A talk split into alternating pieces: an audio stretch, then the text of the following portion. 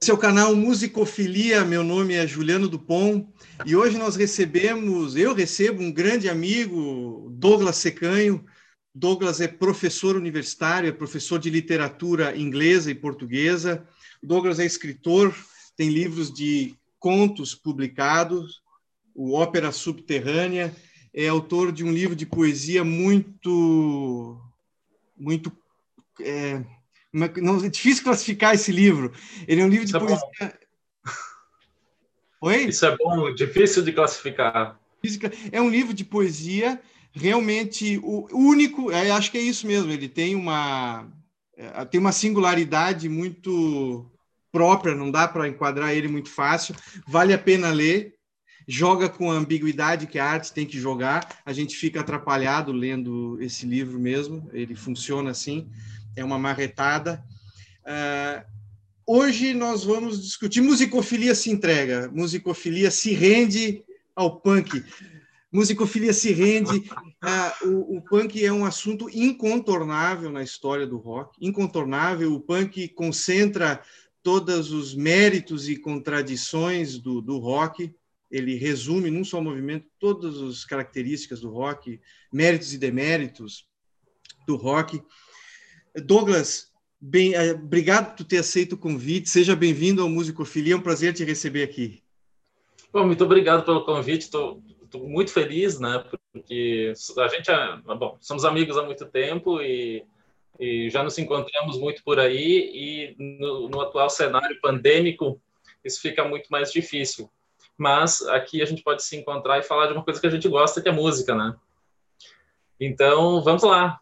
Vamos lá. É, qual é a questão? Uh, não, aí vou, vou, vou, pensando. A gente discutiu tanto música ao longo da vida, né? Em, por muitos anos discutimos em, em, mesa de bar a música, a música, a cultura, a literatura sempre foi um assunto muito presente, né? Uh, à medida que o tempo passa, a gente também acho que tanto tu quanto eu vai, vai amadurecendo assim os gostos e relativizando as nossas opiniões colocando em xeque, às vezes, até o que a gente gostava e repensando aquilo que nós não gostávamos, né? Eu cada vez tenho menos certeza sobre as coisas e uh, uma das revisões que eu fiz séria foi sobre a do punk, né? Bom, nós vamos começar. Como é que eu acho que eu vou dar um balão assim, vou jogar a bola para cima e nós vamos sair correndo depois para fazer esse jogo.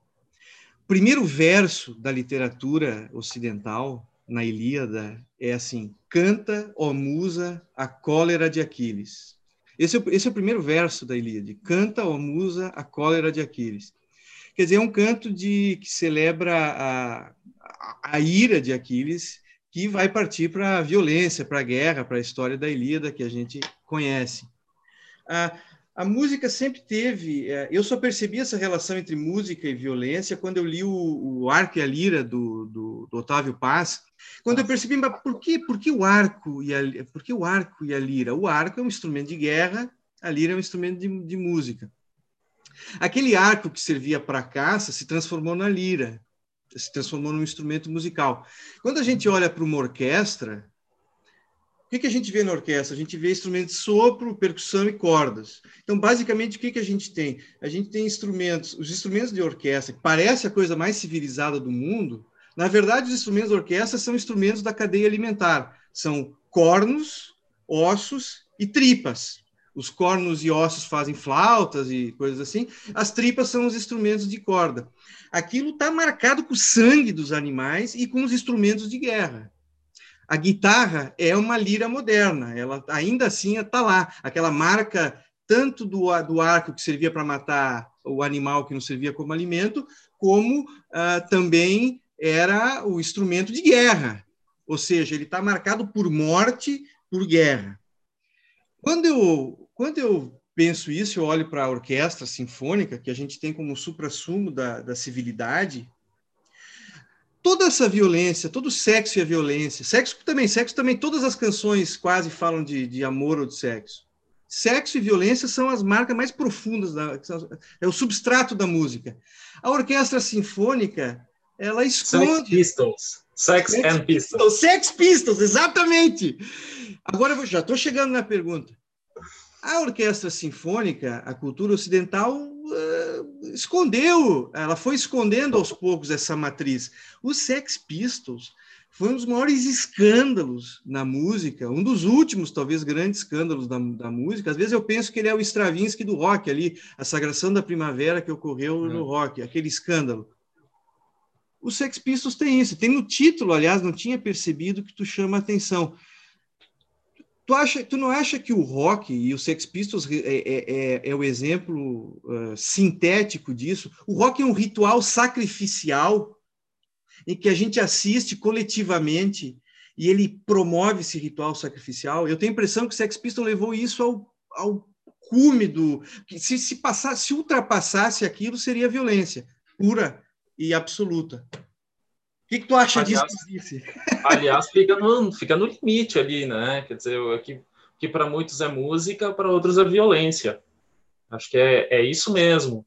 E nós já começou com várias ideias interessantes, né? E começou ali com, com a Ilíada, é, quer dizer, já, já jogou para cima mesmo, né? Tá, tá lá em cima.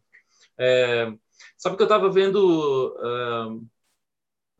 estava uh, vendo Chopin, estava vendo uma coisa, uma execução de Chopin e com aqueles aqueles instrumentos todos ao mesmo tempo ali da orquestra e pensando nisso, né? Nas pessoas que que dizem que dormem com, com a música erudita, parará. Então, como é que dá para dormir com isso, né? Porque é uma barulheira danada. Quando, quando você bota tanto instrumento junto, é uma barulheira. Então faz todo sentido isso que, que você estava falando aí, né?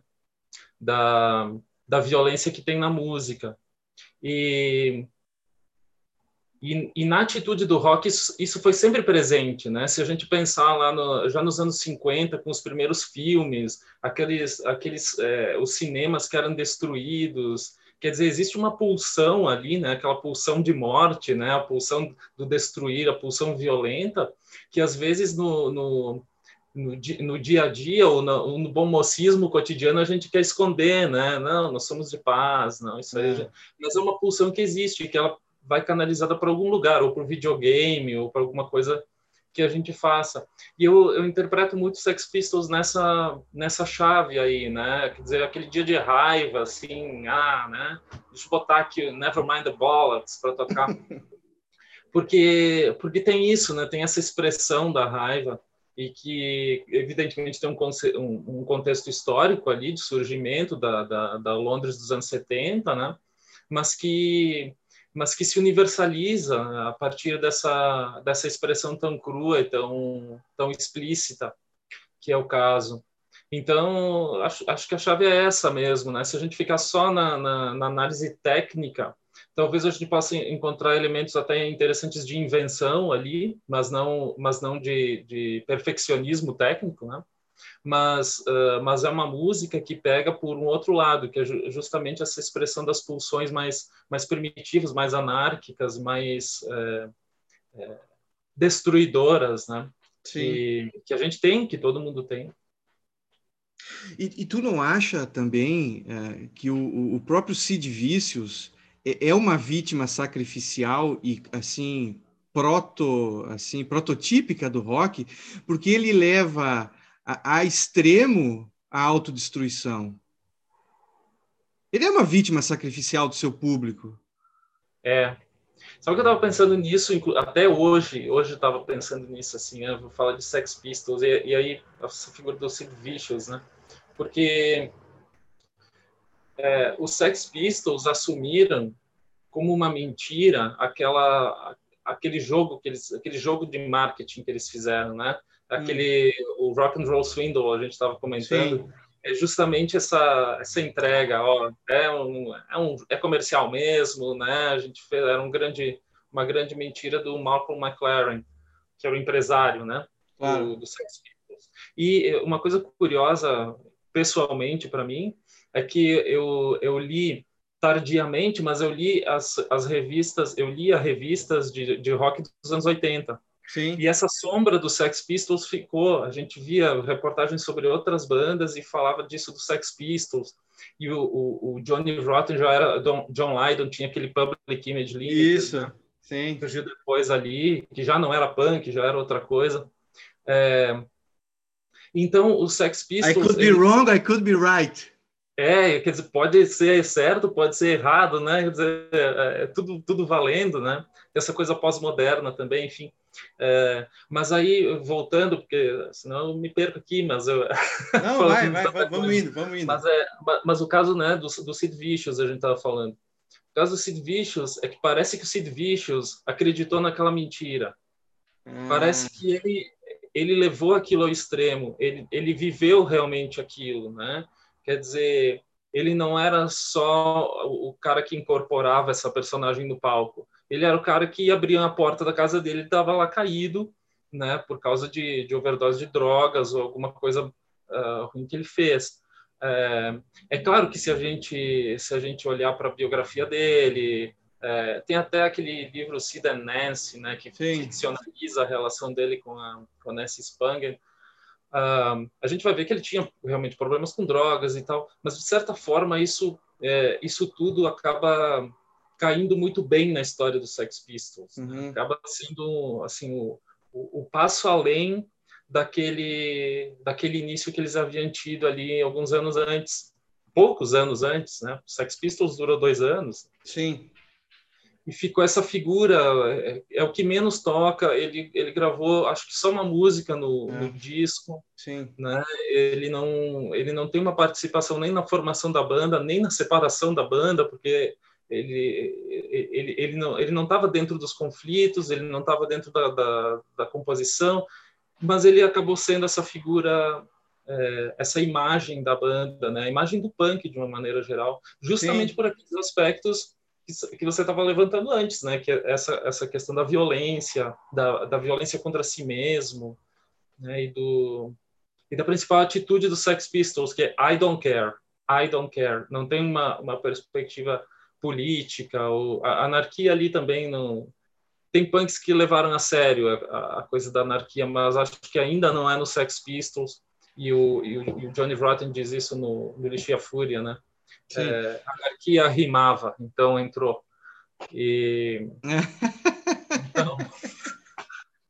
Tu não acha, Douglas, assim, pegando esse aspecto da, do anarquismo, vamos chamar genericamente anarquismo, esse niilismo, ele comumente pode cair para o fascismo, ele pode ter características autoritárias, assim, tanto faz, é, foda-se, eu, eu abraço a violência, ou ele pode, como eu acho que foi se desenvolvido, por exemplo, pelo The Clash ou por outros, um anarquismo mais à esquerda, um anarquismo, digamos, mais ligado ao anarquismo histórico, vamos chamar assim. Ele, ele tem, por que, que eu estou dizendo isso? A gente está falando do Sid Vicious. Quando a gente assiste as imagens do Sid Vicious, por exemplo, no Rock and Roll Swindle, Hoje me dá pena, porque tu vê claramente que é um jovem desesperado. Ele é um jovem desesperado, parece não ter rumo nenhum. Ele, aquela, aquela parece uma versão ultra dramática do, do, do James Dean no, no, no, Juventude Transviada. Tem um desespero existencial enorme, mas parece que não, não tem um rumo, que não tem um caminho para aquilo. Porque, porque se tu pega o Johnny Rotten, por exemplo, cantando John Lydon, ele é um bom intérprete. Olha, eu, meus amigos vão, não vão gostar disso que eu vou dizer, mas o, o Johnny Rotten... É Essa me surpreendeu, hein? Não, ele, ele, ele, ele, é um excelente intérprete. Tu escuta aquilo ali, tu escuta no disco, até hoje, na verdade, tu escuta. Não dá para... É um, é um puta de um cantor aquilo lá, é, é, é verdade.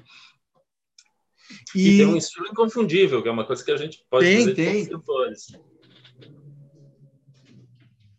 Te deixei sozinho porque eu tenho que carregar, esqueci de, de carregar aqui. Ah, então, seguimos aqui com musicofilia. É, isso, isso, Juliano isso, Dupont. Isso, isso, esqueci. Tá chegando, tá chegando aí, se atrasou um pouquinho, mas ele já tá. Tá, isso aí faz parte. Eu nunca, nunca tinha acontecido isso, espera aí. eu tive que ligar o meu também, estava descarregando. Tá. Mas assim, ó, uma coisa que eu tenho curiosidade, tem a ver com esse problema do, do, do, do Cid Vícios, é o seguinte qual é a tua posição? Se é que a gente consegue ter uma posição muito clara sobre isso, sobre o debate do que é, como é que se cria o movimento punk? Porque o Malcolm McLaren uh, pensou o grupo Sex Pistols de uma maneira semelhante à que o Andy Warhol, digamos assim, tinha pensado na Factory com o Velvet Underground, digamos assim. Não foi só uma um endosso do, do Malcolm McLaren, ele meio que ele, ele pensou aquele grupo. E o termo punk passa a ser famoso a partir do Sex Pistols. Os Ramones não usavam cinco, seis meses antes, um ano antes, o termo punk. É, os que vieram antes, os, os, os que antecederam o, o, Sex Pistols, disseram, não, mas a gente já fazia punk antes, mas não tinha o um nome. Essa nominação é, altera a nossa apreciação do fenômeno? Ou, ou, simplesmente o Malcolm McLaren sacou o zeitgeist, digamos assim, percebeu o espírito do tempo e, e formatou aquilo? Ah, como se o público, como se o rock precisasse desse, desse movimento, que esse movimento surgisse. E percebendo isso, ele deu um formato para isso, inclusive um nome. Como é que a tua como é que é a tua posição nesse debate? Porque esse é um debate importante. Ramones, por exemplo, é considerado uma banda fundamental do punk e antecede os Sex Pistols. É, eu acho que tem as duas coisas aí, né? Porque Uh, evidente que tinha uma, uma movimentação em Nova York, uh, anterior ao, ao, surgimento dos Sex Pistols, e o, e o Malcolm McLaren tá, teve lá, né? Teve Sim. lá, inclusive ele, ele empresariou New York Dolls durante um Sim. tempo, então, é, que aliás tem uma sonoridade muito semelhante, né? Se a gente pegar outras bandas ali do início, elas não são tão próximas ao som do Sex Pistols, mas o, mas o, o, New York Dolls, até os timbres, a gente vê que são bastante Sim. semelhantes. É, mas a estética é totalmente diferente. Sim. Eu acho que o punk entra muito na, na questão da estética, que é desenvolvida lá pelaquela loja dele, né? A Sex, com a, a Vivienne Westwood, que era... Né, que depois se tornou famosa também é, como estilista, enfim. E e essa moda que foi criada, ou antimoda, sei lá, né, em torno de é, da roupa, da atitude, de todos, de, de, outros elementos. Agora, quando isso aparece como punk e, e, se generaliza como movimento punk, né, das pessoas eh, adotarem esse estilo, estilo de vestir, estilo de se comportar, é, e ouvindo essas músicas também, aí me parece que tem um, um movimento é, de rever aquilo que foi feito antes, né? Então, peraí, vocês não inventaram essa coisa aqui, né? A gente já uhum. tinha feito isso antes, mas não me parece que a Patti Smith, o Television, essas uhum. bandas, é, mesmo Richard Hell, né? Que, que é aquele que vai de certa forma fazer a cabeça do, do, do Malcolm McLaren, né, assim, na, na atitude, no, no, jeito de se vestir tudo, é, não, eu acho que não tinha essa, essa questão de somos punk, né? O que tinha era um, hum. um retorno a um, a um, rock and roll mais básico Sim. e que se distanciava do, do psicodelismo e, da, e do rock progressivo que estava sendo feito nos anos 70, né? É, aliás, eles começam nos 60, né, já ali no final dos 60, se não me engano. É, ali é, no, no CBGBs e Sim. principalmente, né? Então, é, eu acho que chamar Velvet Underground de punk, por exemplo, acho que é ir um pouquinho longe demais. Não é o caso. Mas depois surgiu a questão do proto-punk, né? Aí desse é proto-punk, essas coisas. Mas é importante a partir do momento que as pessoas se reconhecem nisso, né? E dizem, ó, oh, isso é punk e eu sou punk porque eu pertenço a isso e consumo hum. isso e compro disco. Aí sim, aí sim é importante.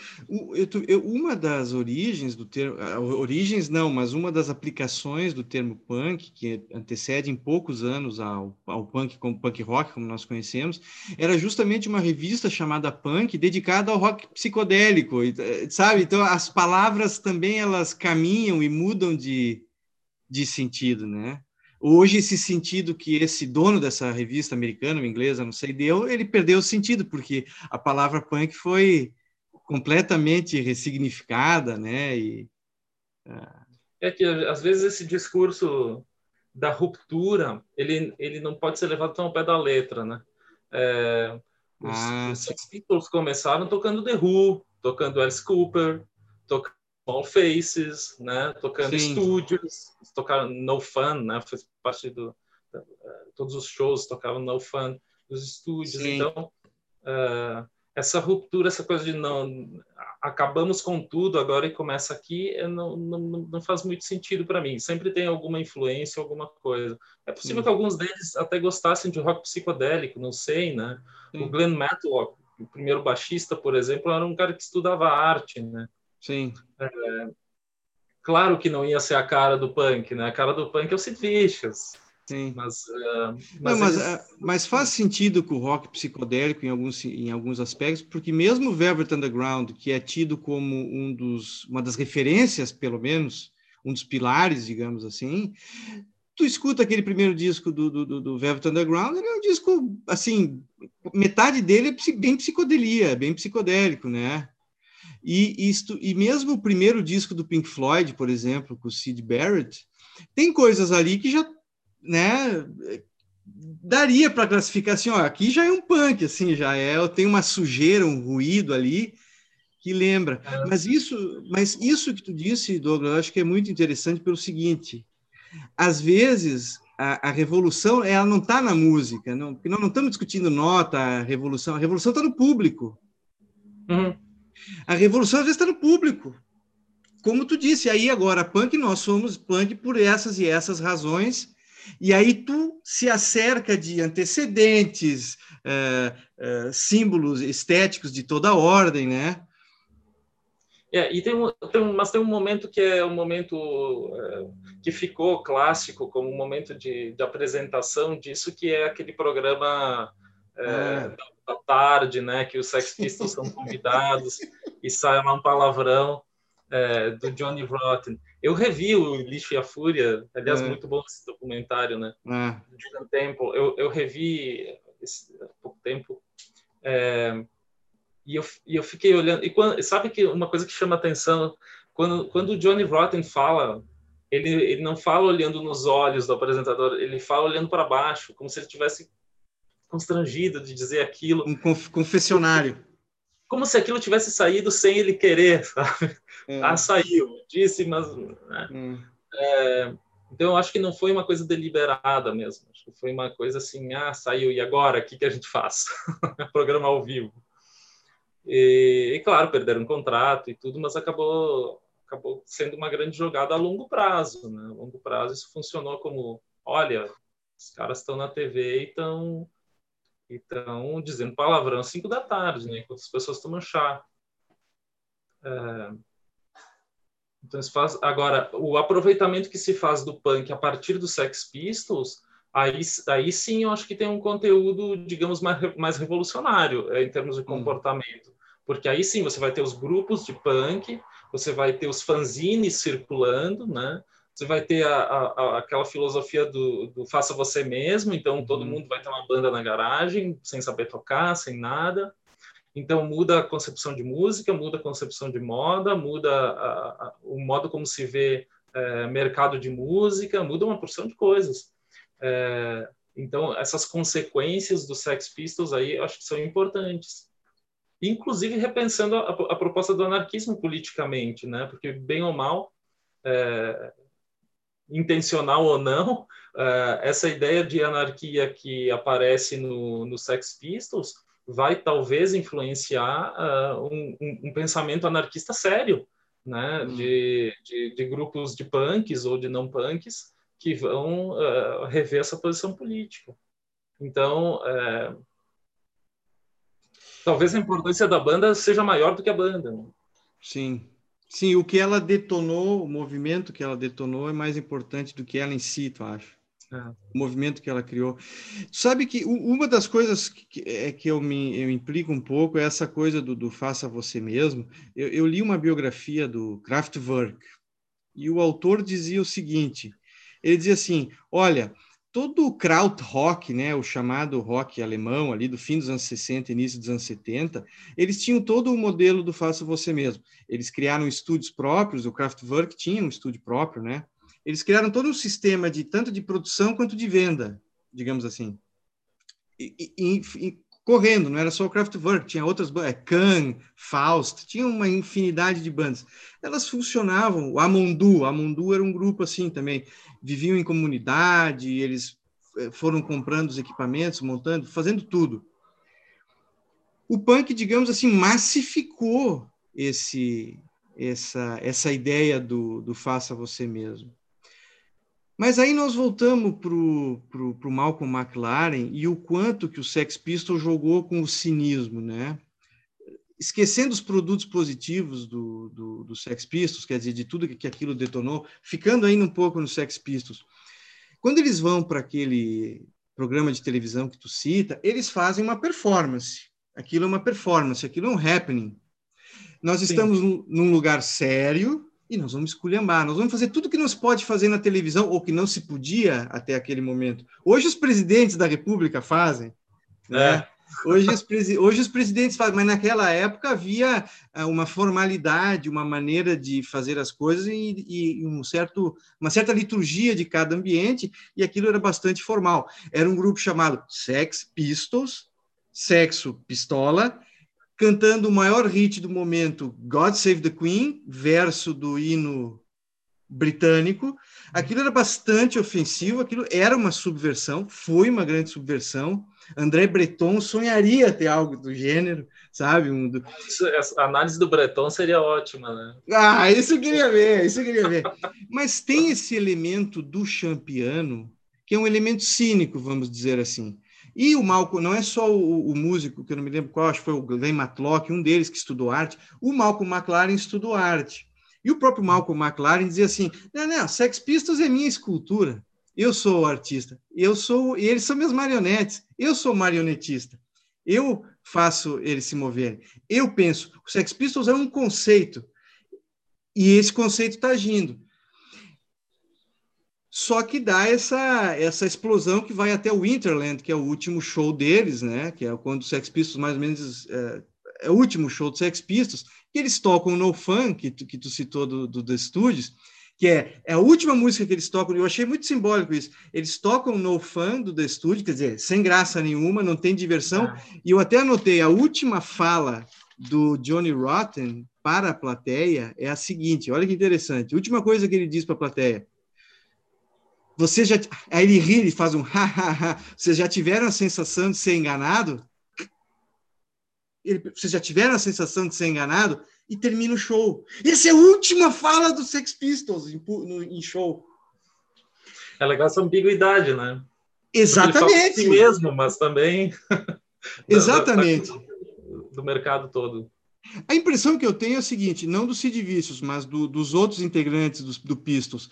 Eu sei que o, Glenn, que o Malcolm McLaren criou essas coisas. A gente não é burro, eu sei. E eu vou jogar com isso e vou subverter um ponto. E, e, e subverte tanto que o Malcolm McLaren perde o controle. Porque esse é o limite da anarquia. Tu brinca com fogo, mas às vezes tu pode se queimar. Tu brinca de fascismo. O rock brinca de fascismo. Vamos ficar todo mundo junto no estádio cantando a mesma coisa. Tem uma parada fascista nesse elemento em todo o rock, não é só no punk.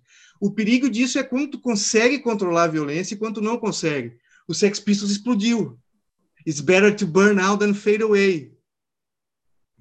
Qual é a tua posição? Não, não, sei se é fascista, mas, mas com certeza tem uma coisa de, de adoração ao mito, né? Essa coisa é. de, do, do, do, estádio, né? Porque o rock foi que botou música em estádio, né? E, é.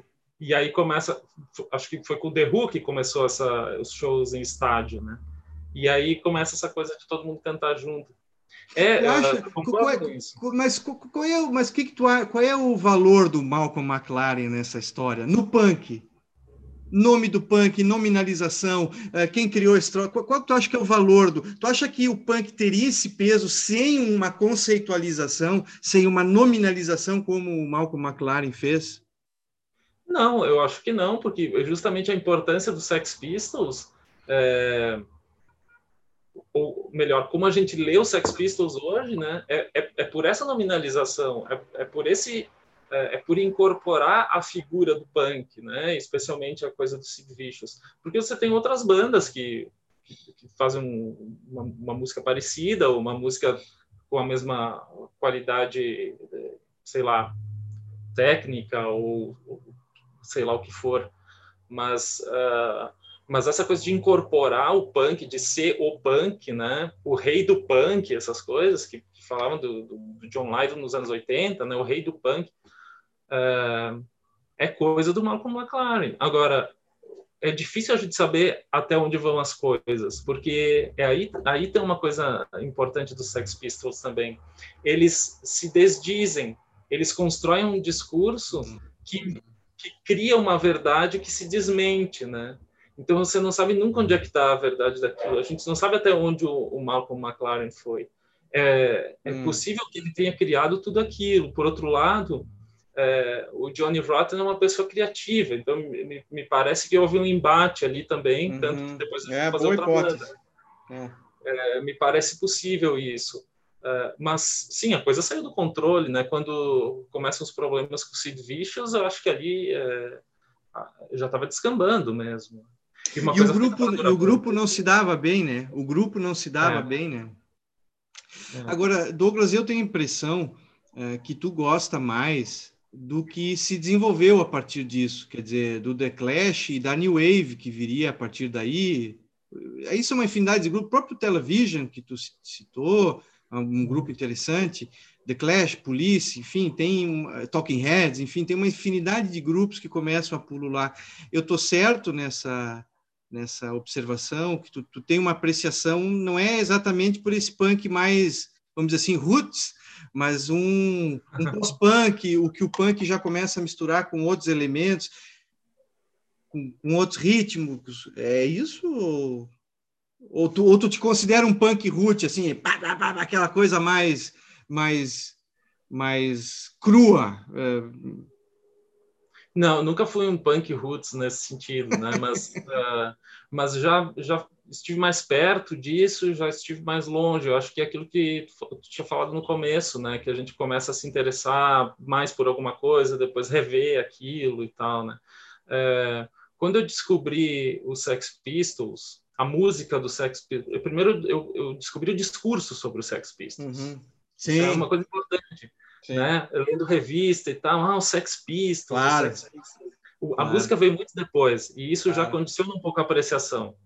Claro. Mas quando você descobriu o Sex Pistols, ah, isso aqui é muito bom, né? Muito legal essa raiva toda, essa, essa anarquia toda, né? No sentido é, artístico mesmo, performático, né?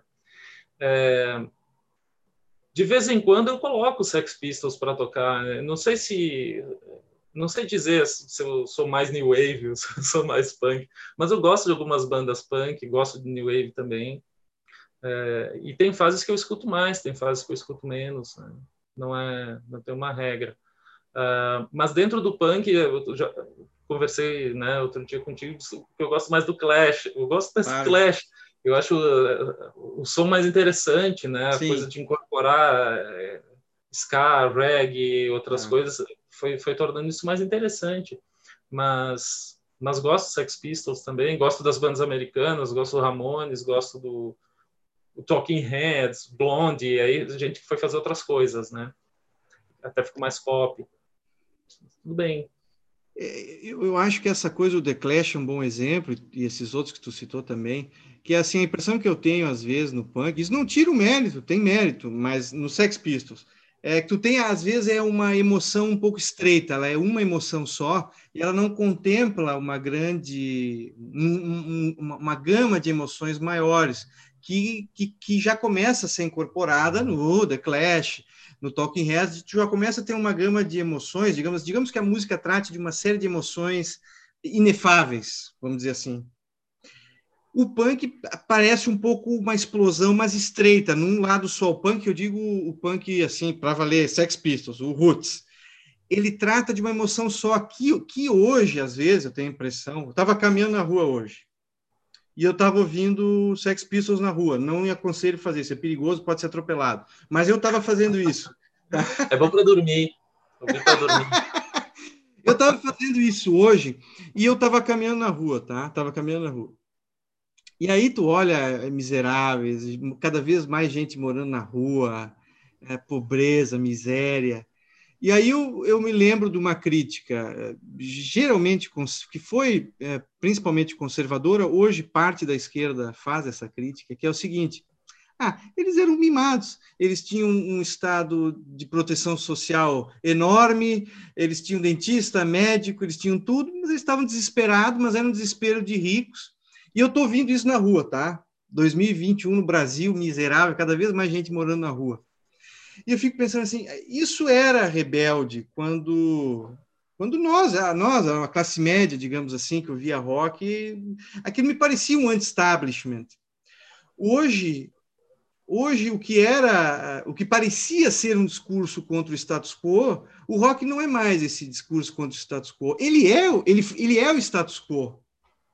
É, hoje, os, os caras que mexem com a bolsa escutam punk e os caras que estão no Vale do Silício escutam rap. É, todos esses, esses significantes do passado, todo esse referencial que na nossa juventude nós tivemos, eles foram para o saco, não, não, não, não tem mais sentido nenhum. É, tu, tu não tem essa angústia de pensar, ah, talvez essa música seja só uma, de, uma expressão de uma delinquência juvenil sem nenhum propósito. É, não te passa às vezes pela cabeça? Eu gosto, mas me passa pela cabeça isso. Tu, tu não, não tem a. A delinquência juvenil já pode, já pode ser produtiva de alguma forma, né? Assim, é, atentando contra o status quo e tal. Agora, é, sim, acho que todo, todo discurso é, musical, mesmo, enfim, é, a, a, a, qualquer discurso de contestação, artístico ou não, ele acaba sendo é, deglutido, né? Acaba sendo deglutido. eu não sei se isso é porque os rebeldes chegaram ao poder, né? se os rebeldes, ou se os rebeldes foram desmentidos. Né? Ah, mas, é, mas é, é, é, certo que existe esse, essa movimentação. Claro, para a gente que cresceu ouvindo ouvindo rock, né? A gente fica assim nessa angústia, tá? Mas e agora isso aqui que eu tô que eu tô ouvindo é música de tiozão, né? Coisa, aquela coisa de botar no churrasco, né? É. é por outro lado, se a gente contextualizar como a gente está fazendo agora aqui, a gente vai ver que não. Porque se você vai ler um, um romance do século XIX, ele pode ser revolucionário, ele pode Sim. ser transformador, ainda hoje, mesmo que tenha passado aí dois séculos, porque você coloca em perspectiva. Então, ah. acho que depende então eh, também da maneira como a gente ouve isso. É, quando o, Johnny Rotten chega e diz "No future for you", né, uhum. anarquia e, e a bares, que é aquela, essa, essa uhum. letra ficou ressonando na minha cabeça, que é aquela crítica da, da, da moça que faz o aborto, né? Uhum. Aí depois eu percebi que tem um momento que, que o, o cantor ali se identifica com, com, a, a, com o feto, né? Uhum. Então, tudo isso diz muito simbolicamente da adolescência, né? Do, do, do, uhum. do, da sensação de solidão, do crescimento, da transformação do corpo e tal. Isso não muda com, com o tempo, né? Isso é uma coisa que é, que é perene, né? Uma Sim. coisa que você pode ouvir essa música ou outras do Sex Pistols daqui a 20 anos e perceber essa, essas referências. Então, uh, talvez o que os Sex Pistols tenham perdido nesse tempo seja uh, o choque, né? Essa, esse poder do choque, esse poder da polêmica que no mundo sem internet e que a gente prestava mais atenção em uma coisa só por vez. Estou exagerando, mas foi isso que aconteceu quando eles começaram a aparecer na capa de todos os jornais ingleses, né? Sim. É, eles causam um, um, choque, uma polêmica. E hoje talvez não causariam isso, mas, mas as letras, as músicas, elas continuam fazendo sentido. Diferente, mas elas continuam fazendo sentido. Sim. Eu acredito nisso. Sim.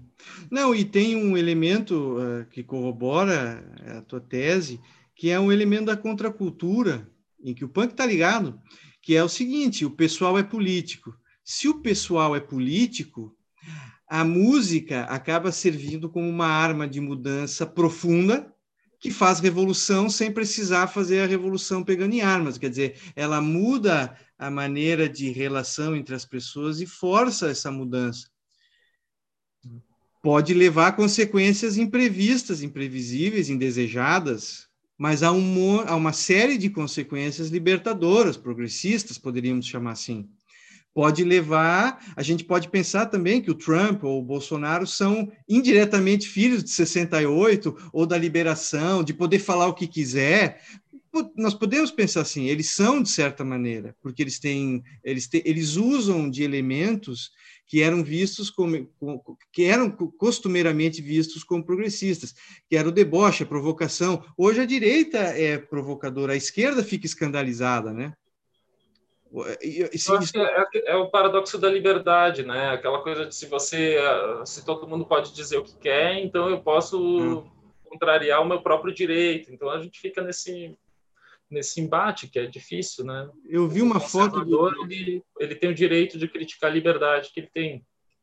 Eu vi uma foto do, é, eu vi uma foto do Johnny Rotten, uh, do Johnny John Lydon, né?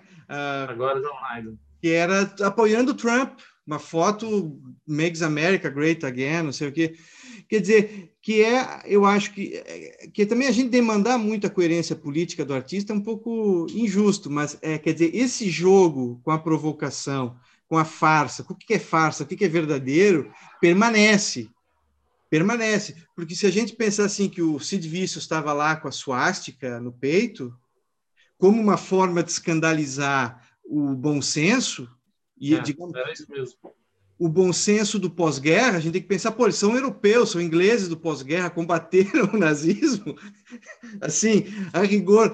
Então, aquilo é uma provocação, aquilo é um chute no, nos bollocks, né? Aquilo é um chute nos bollocks do bom senso. Foi. Só que aquilo, claro, já foi tudo reapropriado, já foi tudo desfeito, e a gente tem que contextualizar, como tu diz, para entender o que é essa revolta e como ela fez sentido. E que agora realmente tem que se repensar. A gente não sabe de onde vai vir a subversão. Ela virá de algum lugar. Às vezes eu tenho a impressão que a subversão é o funk, por exemplo, funk carioca, né? É a única coisa que me escandaliza. Nada me escandaliza. Nada me escandaliza. A única coisa que eu acho vulgar e provocador é o, é o, é o, é funk. Claro que ele não tem nenhum conteúdo político ou, ou, ou, mais ambicioso, mas ele é escandaloso. Não dá para negar que ele é um pouco subversivo, que ele é transgressor, pelo menos. É, e se a gente pensar, é, muito do punk também não tem, não tem discurso político, né? É, mesmo no, no Sex Pistols é muito incipiente, mas um discurso de destruição, um discurso de des, é, deslegitimar né, aquele sistema que está instituído ali, principalmente a figura da rainha e tal.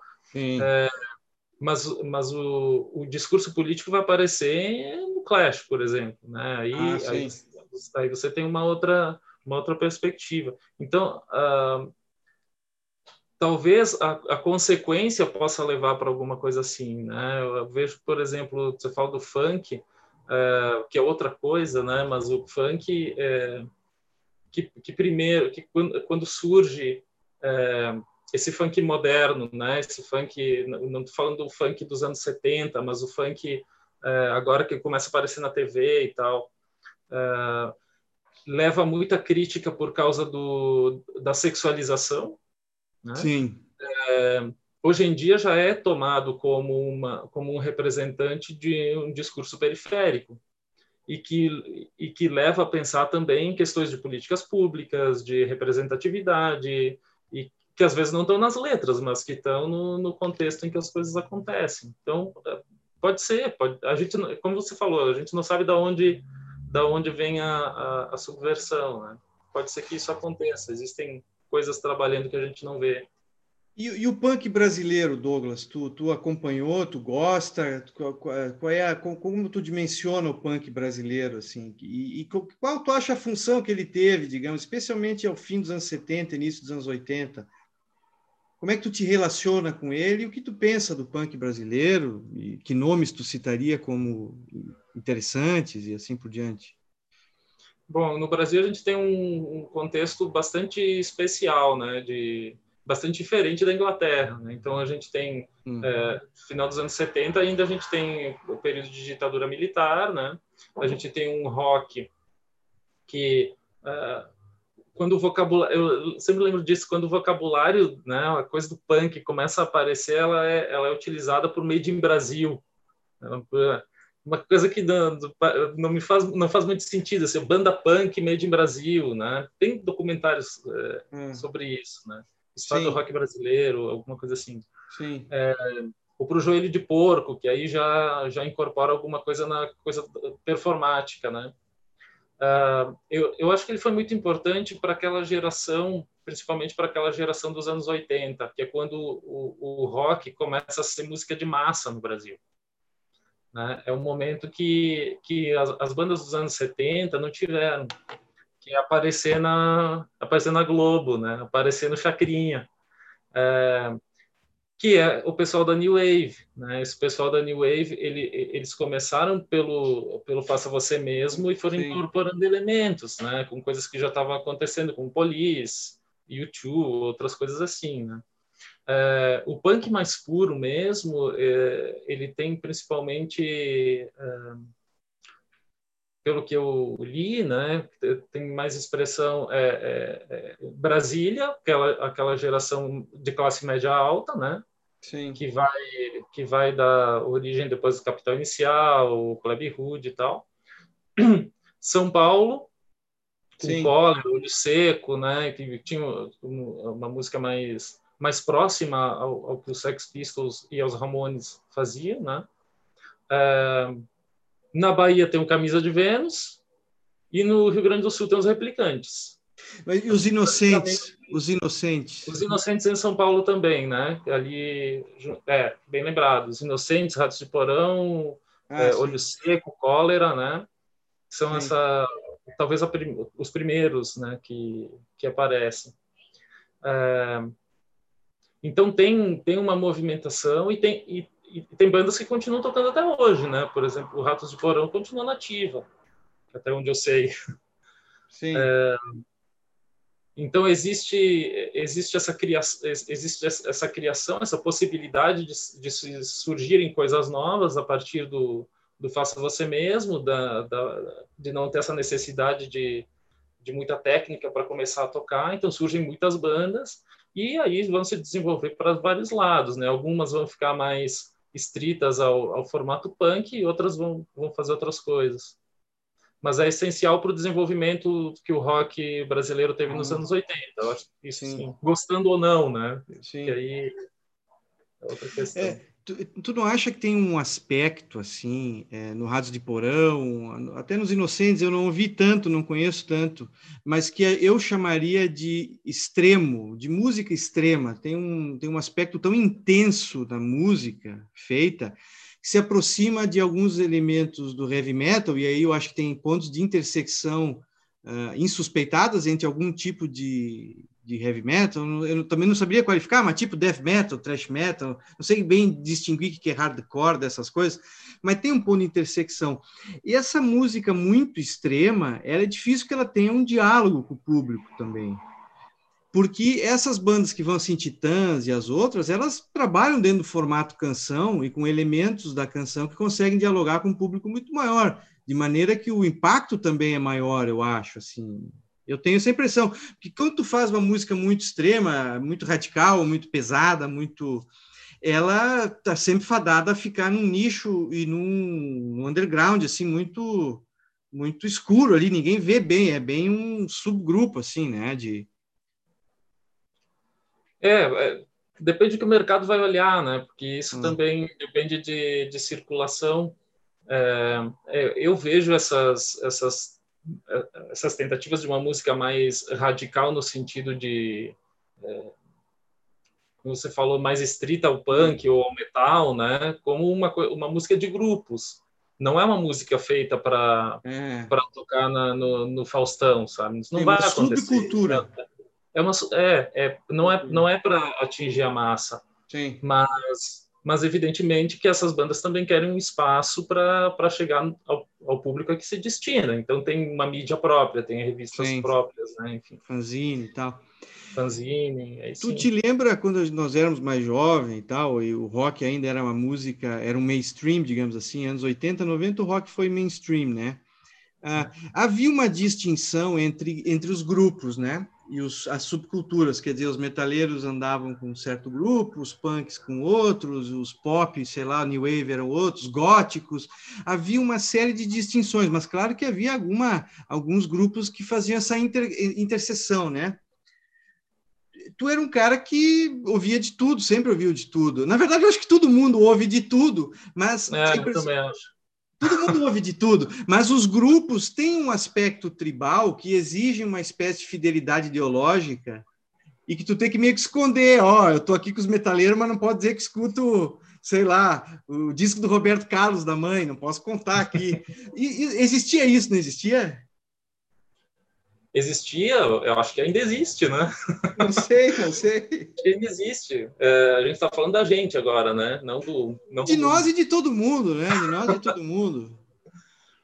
É, eu acho que sim, tinha, tinha os grupos, uh, em alguns momentos, algumas pessoas tendem a se identificar mais com os grupos e, e ouvir as mesmas músicas que eram para nós era um componente importante da socialização, né? A sim. música, a música que ia tocar na festa, a música é, claro. que que reunia as pessoas.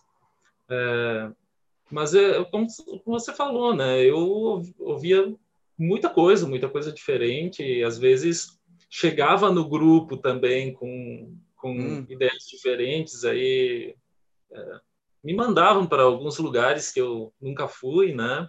Hum. É, com aquelas coisas que eu queria ouvir, mas enfim, é, faz parte do processo. Mas eu acho que é, era importante para mim também ver o que tinha ali né, em outros uh, em, o, em, outros gêneros musicais, não ficar só no, no rock mais pesado, que era, Sim. Que era a questão do, do, do, grupo que eu transitava ali, né? Uh, então eu ouvia Roberto Carlos em casa também, Caetano, todas essas coisas, mas eu, era o eu, eu, eu, eu, nunca consegui praticar nada também, como tu, sempre fui onívoro, né? Mas, mas, mas me dava uma certa angústia, porque todos os grupos, esse talvez seja um mal dos grupos, eles pedem uma certa fidelidade e uma coerência ideológica. É uma, que ninguém consegue ter coerência ideológica. Ninguém consegue. Ninguém ter, tem. Ninguém tem coerência ideológica. Tu defende uma coisa, mas a, a vida sempre é muito mais ampla do que o que as ideias conseguem abarcar. E o rock, ele a, a, música, mas o rock especialmente com os subgrupos, ele, ele meio que ele tem um aspecto dogmático assim. Vem para cá, fica conosco, nós sabemos aqui vai a verdade, né? É, se veste desse jeito e usa Exato. esse chapéu, né? tem toda a cartilha. É. toda a cartilha. É. E, eu não sei, eu não mas sei. Mas a gente vê, a gente vê que as coisas mais interessantes que acontecem dentro do rock são daqueles que não seguem a cartilha, né? Porque aí que vai, opa, tem uma coisa diferente aqui, que vai o, o, exemplo do Clash, né? A gente não está mais falando de Sex Pistols agora, mas, por exemplo, o exemplo, o exemplo do Clash, é, que vai pegar ali o... Tem músicas do Clash que poderiam ser gravadas pelos Sex Pistols. É, é, é o mesmo som, né? É a mesma atitude. Hum. Uh, e tem músicas do Clash que parece uma banda de reggae, né? Ou parece uma banda de ska. Sim. Sim. É, eles estavam abertos para coisas diferentes. E acho que esse elemento é importante. Agora, tu sabia que o Nevermind the Bollocks foi produzido pelo mesmo produtor do Dark Side of the Moon? Não, não sabia. Não, olha só. Quem, quem, o chefe produtor do, do, do, do, do Pink Floyd era o Alan Parsons, digamos assim. Ele Sim. produziu mais, era um engenheiro de som oficial. Mas junto na mixagem, o segundo engenheiro que fez a mixagem do disco, deixa eu até anotei o nome dele aqui, é Chris Thomas é o produtor do disco Nevermind the Bollocks. The Bollocks, não sei bem qual é, onde é que tá a tônica. Uhum. É, o, o, disco do Sex Pistols é super bem produzido e está muito bem tocado, não há nenhuma. Não, é, é, é, diferente dessa música extrema que nós falamos antes. Eu estou chamando de extrema uma radicalidade, assim, que tem no primeiro Ramones, por exemplo, e que tem no, sei lá, nos Rasos de Porão, e tal. No Sex Pistols, tu tem um disco. Se, tu, se ninguém souber, se o cara não sabe o que é punk, ele nunca ouviu, ele ouvia rock, e tu bota lá ele ouvir o Sex Pistols, é, é rock and roll. É, tirando a gritaria ali do, do, do Johnny Rotten, né? É. É, me parece que o disco ele, ele, a gente podia dizer assim, ele é limpinho, né? Ele é limpinho, que, é bem produzido. Se, se tu ouve o, o, Sex Pistols tocando ao vivo, não é ah. é aquilo. Não, não é aquilo. É, aquilo. Não, não é, né? é, é, o disco, né? Foi esse cara do Pink Floyd aí que eu, eu achei bem curioso, porque, porque, claro, uma das camisetas usadas pelo Johnny Rotten ficou famosa era Hate Pink Floyd, né? Uhum. Mas isso, de certa maneira, é, o, o, o Sex Pistols tem os dois mundos, né? Esse, esse é outro paradoxo positivo do Sex Pistols. Eles têm uma absoluta choque, provocação, epatele bourgeois no palco e na imagem, mas lá no disco é um disco de rock muito bem produzido, é um produto bem acabado. É, É, é o, o, o, disco é bem produzido e aí, e aí, a sonoridade ainda ela fica deglutível, né? No sentido de totalmente rock consegue ouvir aquilo ali.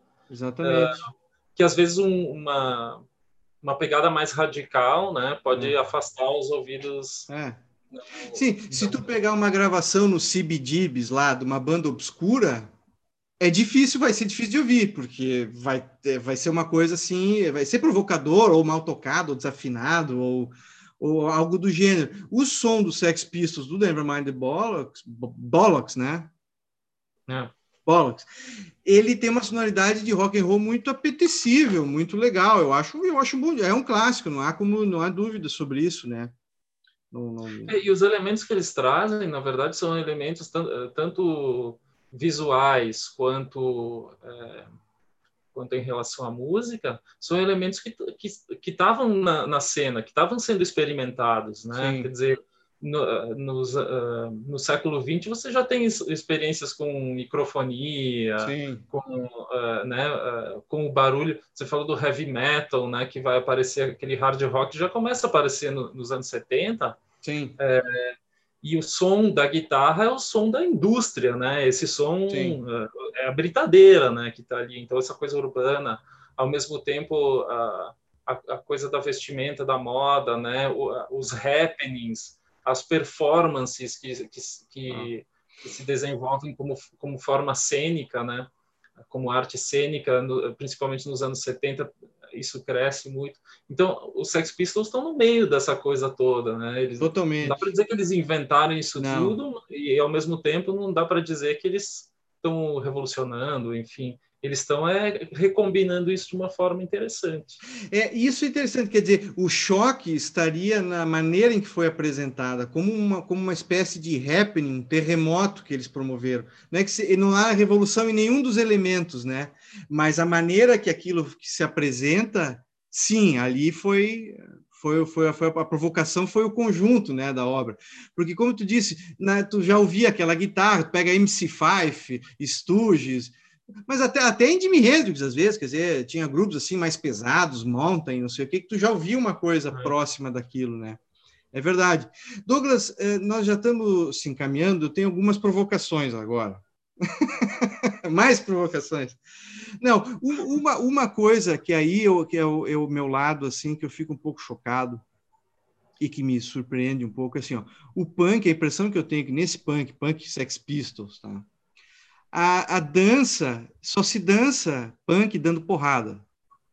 Em que a sociabilidade punk ela é muito tes, tes, testosteronada, assim, que é muita testosterona, e o, eu sempre pensei, por, que, por que, que me surpreende isso? Porque ao mesmo tempo que o Sex Pistols lança o disco em 77, 77 é o ano do Saturday Night Fever, os embalos de sábado à noite. A trilha sonora uh, é majoritariamente tocada pelos Gees, né? E aquilo é o, é o, é o grande disco da disco music, da discoteca, a discoteca já estava acontecendo há alguns anos, desde antes da metade dos anos 70, ela já estava ocorrendo, mas digamos que o filme e esse disco sejam os mais emblemáticos, como Nevermind the Bollocks é o disco emblemático do punk. A sociabilidade, vamos dizer assim, da discoteca, ela é uma sociabilidade hedonista. Tudo, ele, ele, a, a, discoteca era muito ligada aos grupos uh, latinos e aos grupos gays é, embora o punk tenha pontas assim de progressistas, de, de, sexualidade, de libertação sexual, sem dúvida nenhuma o punk também tem isso, mas ele é muito mais violento, assim, esse punk inicial, ele é muito mais ligado a uma experiência de dança, de coletividade muito violenta. Eles atiravam coisa no, no grupo, eles se cuspiam, eles se batiam, ele, o, o Iggy Pop vomitava no público. Era uma coisa escatológica. Ao mesmo tempo em que a discoteca, tu tinha um desfrute muito mais hedonista, é, muito mais prazeroso da vida. E a discoteca nunca foi, digamos assim, ela nunca, ela nunca ganhou um apoio da inteligência, como eu acho que o punk ganhou. Eu acho que o punk ganhou a inteligência ocidental, digamos assim. Até o fato de nós estarmos discutindo o punk com essa seriedade, de certa maneira, é prova de que o punk ganhou uma respeitabilidade, porque justamente se faz essa associação da revolução punk com a revolução das vanguardas no século XX. Essa equiparação de revolução sempre foi feita do dadaísmo com o punk, do, do surrealismo com o punk, do, é, do, do, da arte pop com o punk. Qual é a tua posição? Eu acho que a discoteca foi um pouco injustiçada. Eu acho que a discoteca tem um hedonismo e uma e um, prazer, um joie de vivre que deveria ser mais celebrado. Ao mesmo tempo, eu fico chocado com a violência punk. Tu não fica às vezes chocado com a violência punk? Essa é a minha provocação para ti. Eu fico, eu fico chocado com quem ouve discoteca. eu acho discoteca o máximo. Adoro discoteca. Não, mas falando sério. É, então, realmente, eu, não, eu não, não sou da discoteca, mas a. Uh, uh, é outra energia, né? É, se a gente pensar só no fenômeno em si e na socialização, como tu estava colocando, uh, é uma outra energia, uma violência que eu, eu lembrei do Bob Cuspe lá do Angelique, é. que, né, que brinca com essa coisa do, de cuspir, né, o tempo inteiro. Uh, essa agressão, uh, na verdade, é uma aproximação, né? Quando, quando você está se empurrando, se cuspindo, na verdade, você está dizendo, ó, somos do mesmo grupo, participamos desse mesmo ritual, né? Então, uh, funciona também dessa forma. É, não sei se a discoteca é, é injustiçada, eu acho, acho que não. Talvez ela não tenha sido ah, repensada adequadamente, isso pode ser, né?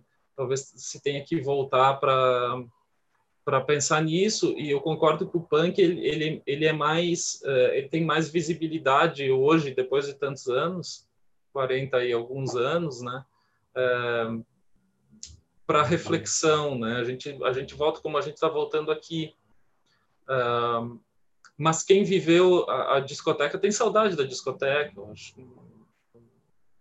Quem viveu o punk tem saudade do punk. Então, em termos mas de expressão artística e de vivência, é, tem o mesmo valor, né? Mas é, são expressões de maneira, são expressões diferentes tanto de, de, de espetáculo como de público, né? De reação de público. É, o, mas é que aí que tá, o punk foi teorizado, digamos assim. Ele tem uma, é, ele, ele, ele, tem uma, como é que eu, é, ele tem uma plataforma de, ele tem propostas como, ele tem manifestos. E isso aproxima, digamos, das vanguardas. E a impressão que eu tenho é que a gente é muito viciado nessa nessa leitura conceitual. Por isso essas aproximações entre vanguarda, entre a entre o mundo das artes visuais hoje, que são muito conceituais, o punk ele é muito apropriado com isso, né? Eu, eu acho que ele foi muito teorizado por isso. Eu acho que ele tem um discurso intelectual. Uh, eu acho é. que sim, talvez seja por isso mesmo, porque a gente é. vê a arte do século XX a partir dos manifestos, né? É. é a partir das vanguardas, e aí o, o, o punk entra com essa com essa plataforma meio assim, randômica, né? Meio uma, uma, ideia aqui, outra ali, né? Mas um, umas coisas que vão se juntando e que se tornam um movimento. Uh, e aí a gente acaba lendo como, como uma manifestação artística diferente da discoteca, né? Mas eu não sou a melhor pessoa para falar sobre discoteca. Não, mas uh, o meu ponto também era assim, é, eu, eu, eu, tu não te choca um pouco algumas imagens do rock and roll swindle de autodestruição, de, de, de, de, se bater, porque, ok, é uma forma de integração, mas não é a mais inteligente, e, e, e é uma forma de prazer sadomaso, digamos assim. É, não é a que eu escolheria, não é uma forma de coletividade e de desfrute que, que eu elegeria. Eu volto a dizer, eu gosto de ouvir o Nevermind the Bollocks, mas eu não queria estar naqueles shows. Uhum. Tu, tu, tu, tu, não te colocou essas questões assim? Eu, tu, iria nesse show? Não, não com a nossa idade, eu acho. Talvez mais novo. Para ver os Sex Pistols, acho que eu iria. Mas uh, mas a, a, essa questão da, da, da, violência e da autoviolência, né, é, eu acho que recupera aquela dimensão é, mítica, né, é, do, que a gente falava antes, né, meio comportamento meio é, dionisíaca no sentido de, de, flagelação do Deus, né, para a renovação e recuperação. Acho que tem essa coisa também meio ritualística do, claro, claro. show que tem no rock, como a gente conversou antes, né, coisa do, da multidão e que acontece ali no punk de uma maneira extrema. Mas uh, é, é que a questão é se a gente vê isso pelo filtro da violência, vamos supor alguém que está em casa vendo televisão e vê lá o Sid Vicious passando uma garrafa quebrada na barriga, né? É, isso é um horror, né? O cara está se matando no palco, o que, que é isso? Hum. Agora, se você pega isso no contexto do show punk e dentro do, do de tudo que, que envolve essa manifestação, né? Uh, você vai ver que tem esse, compo esse componente ritualístico, e aí a simbolização é que faz a coisa ter sentido. Eu acho que, acho que vai por aí. Tá. Não, tá certo. Dá para justificar eu... até o Sid Vicious. Não, eu acho que tu tem. Inclusive, vou te dar o Jaque Atali para ficar o Jaque Atali, vou deixar ele do teu lado. Ele tem uma frase, o Jaque Atali, que é o seguinte: o músico é parte do processo sacrificial e é um canalizador da violência. Está bem acompanhado. Acho que acho que é, acho que fechou com o que eu vinha dizendo, é, né? Acho que fechou fechou. O Jacatali tem um livro chamado Ruído, uma coisa assim, e aí eu peguei essa frase, tem tudo a ver com o teu pensamento. Douglas, é, muito obrigado, foi um prazer enorme. Eu, eu, espero que a gente repita isso em alguns outros discos, quem sabe, alguns outros músicos. É um prazer. Eu adorei também, né? adorei a conversa. É, é sempre bom conversar, né? Claro. E, e aqui falando sobre, sobre um disco que eu gosto, então o prazer aumenta. Muito bom, muito bom estar aqui. Sucesso à musicofilia. Obrigado. Vamos tentar, espero que a gente se reveja, né, pessoalmente, quem sabe em breve, vamos ver, tá difícil a coisa. Mas o é um, foi um disco, foi, foi, foi muito bom, Douglas. Vamos repetir isso aí. Obrigado, tá? Obrigado pelo convite. Obrigado. Valeu. Abração aí. Até a próxima. Até.